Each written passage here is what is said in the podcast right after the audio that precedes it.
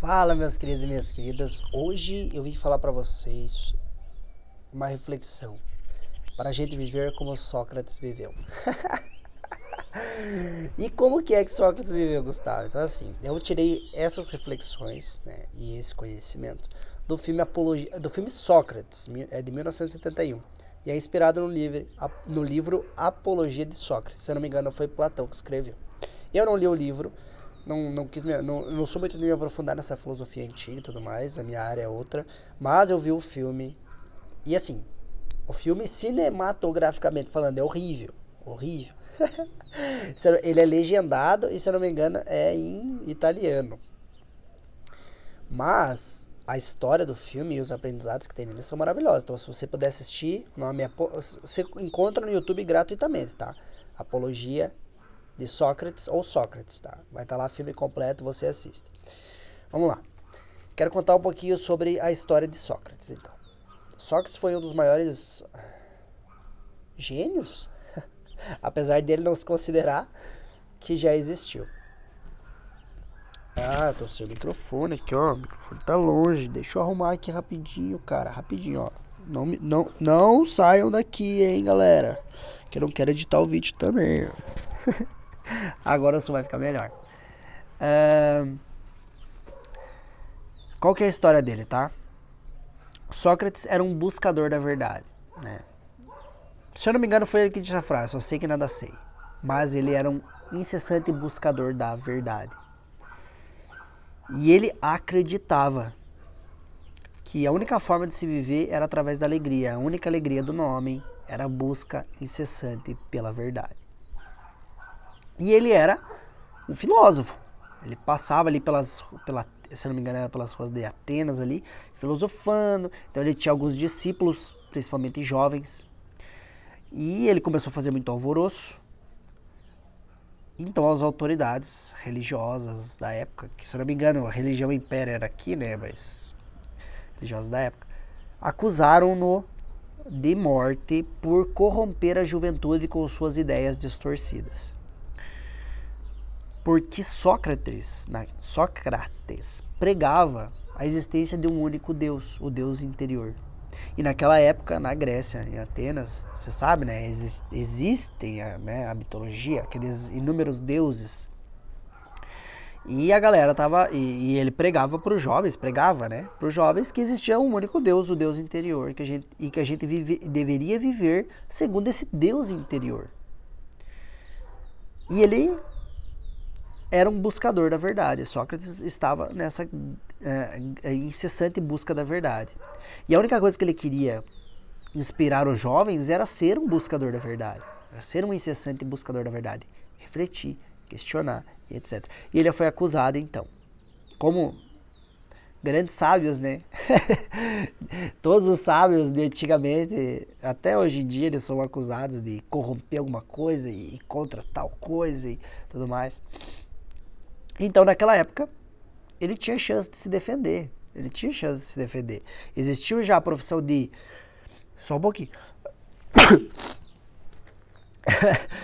de advogados, né? Que defendiam.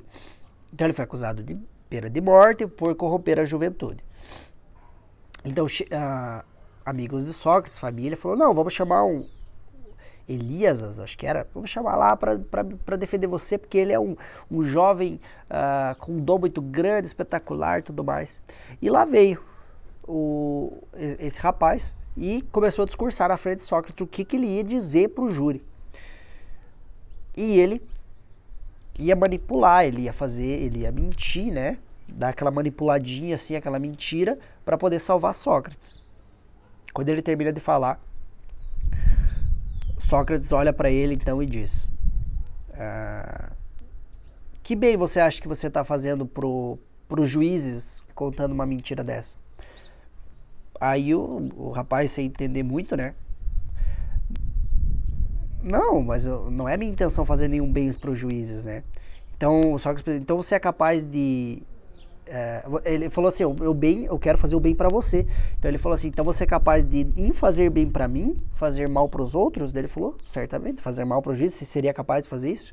Certamente. Daí ele falou, E qual que é a glória de você vencer pela mentira, né? De você mentir para ganhar uma acusação mentirosa dos meus acusadores. E ele ficou, né? O rapaz ficou todo assim. E Sócrates então diz que não, Elias, Eliadas, Elias, sei lá o nome do cara. a vida só vale a pena ser vivida na alegria. E a única alegria do homem é a busca incessante pela verdade e viver a verdade. Uh, se esse for o preço, se eu tiver que mentir para me salvar, então eu prefiro morrer. E eu morro em paz, eu morro feliz. Ele foi lá, então assim, no caso ele não quis nenhum defensor, ele mesmo foi se defender. E por mais que ele tenha matado a pau no júri, ele foi acusado. Né? Mas ele conseguiu um acordo lá onde que ele pediu que os discípulos dele ficassem em paz, ficassem protegidos. Ele morreria e tudo mais, ficassem em paz. E daí a galera inteira desesperada, oh Sócrates, e agora a família, os discípulos, e agora Sócrates, meu Deus, Sócrates. E Sócrates estava muito tranquilo, estava muito seguro, estava em paz. E ele falou: Eu estou bem, eu estou em paz. Eu vou morrer, mas eu morro porque estou do lado da verdade. Então, o que, que nós podemos aprender? Como é que é viver como Sócrates, tá? Primeiro, ele tinha um compromisso com a verdade. Ele era um questionador, ele questionava as coisas. E não era um questionamento violento, sabe? Não era algo. Começaram um barulhão aqui, vou ver se eu saio daqui para ficar melhor para falar para vocês, tá? E não era um questionamento com a intenção de prejudicar ninguém ou de ser violento com ninguém, não, era um questionamento porque ele estava buscando a verdade, o compromisso dele era com a verdade. Ele sabia que para achar a verdade você precisa questionar. Então esse é o primeiro ponto, ele era um questionador. Segundo, ele foi fiel à verdade. Mesmo que ele tivesse que perder coisas, ele era fiel à verdade. Porque ele sabia que não adianta viver uma vida mentira, não adianta mentir. Que é, a alegria da vida está na verdade, na busca pela verdade, no direito de refletir, de questionar sobre a verdade. Outra, o trabalho que ele fazia com os discípulos era um trabalho onde ele queria o bem dos discípulos, ele queria só o bem das pessoas, ele, ele não, não via segundas intenções, ele queria o bem, ele queria fazer com que essas pessoas refletissem, questionassem, buscassem a verdade. E isso e ele sabia que ele não tinha feito nenhum mal, ele sabia que ele não tinha corrompido a juventude. Na verdade, ele estava dando para a juventude coisas maravilhosas, ferramentas maravilhosas, né? Para viver a verdade para se questionar e refletir sobre a verdade. Não que ele tinha um, é, não que ele acreditasse numa verdade absoluta, né? Lembra essa frase dele do só sei que era da ceia dele. Mas ele queria ter o direito de questionar e de buscar a verdade. E ele queria que os jovens também tivessem isso. Outra coisa que dá pra, pra gente viver como Sócrates é justamente isso, não viver na mentira, viver pela verdade. Né? tendo como a verdade do nosso lado e não a mentira para ganhar algo ou para deixar de perder algo. Porque a gente acha que a mentira ou, ou vai fazer com que a gente ganhe alguma coisa ou deixe de perder, e isso vai ser bom pra gente, a gente vai ter prazer e tudo mais. Mas se você reparar bem, você se sente muito desconfortável quando você vive uma vida de mentira, quando você mente. E que o que vale realmente é a verdade. É a tua verdade interna também, você viver a tua verdade interna. Outra coisa é que ele foi muito altruísta ele pensou mais nos outros do que nele. Então ele pediu: olha, eu quero que meus discípulos saiam livres. Eu, tudo bem, eu morro e tudo mais, mas eu quero que meus discípulos saiam livres. E tem outras duas lições de Sócrates que eu quero falar rapidinho aqui, que meu tempo está acabando. que perguntaram para ele como que ele estrutura a vida dele, como que ele estrutura toda a vida dele, né? Como que é viver da melhor forma possível para ele, para Sócrates. Ele, primeiro ele diz que ele estruturou a vida dele da forma mais simples possível. Eu acho que a gente também tem que estruturar a nossa vida da forma mais simples possível. Porque a complexidade ela gera muito muita ansiedade, a complexidade ela gera ela gera ela, ela tira a paz, ela tira o, a tranquilidade. E quando eu falo uma vida simples, eu não estou dizendo, claro, você passar fome, passar necessidade, não. É você viver da forma mais simples possível. Uh, é você sem apegos desnecessários e também sem desejos ilusórios. Que muitos dos desejos que a gente acha que a gente tem não são nossos, são desejos ilusórios, que a gente emprestou da sociedade, emprestou das outras pessoas.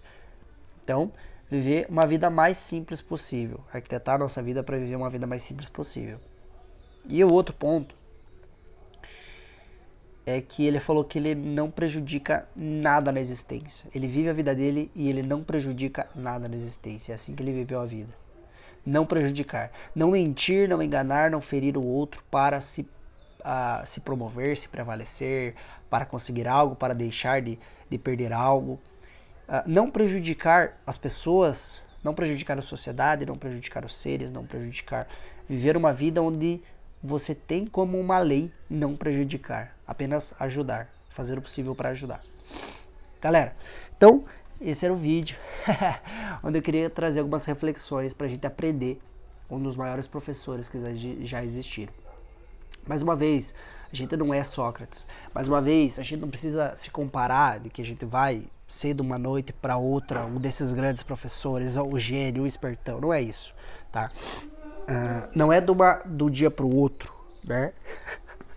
não é do dia para o outro que a gente vai ser um, Gandhi, do dia para o outro que a gente vai ser Jesus, Buda, Sócrates, Platão, Hermes, uh, Trismegisto, etc. E a gente não tem que se comparar, não é de, uma, de um dia para outro, não é de uma hora para outra. A gente tem que respeitar também o nosso momento, mas existe um caminho né? Existe um caminho que você pode começar a dar passos agora para percorrer esse caminho. Então, por que não? Né? Por que não seguir um caminho desse? E alguns desses passos já deixei nesse vídeo de hoje, tá? Então, se você gostou desse vídeo, compartilha com as pessoas. Se tocou teu coração, compartilha com mais pessoas. Deixe teu comentário aqui embaixo e até a próxima, tá? Um abraço e tchau!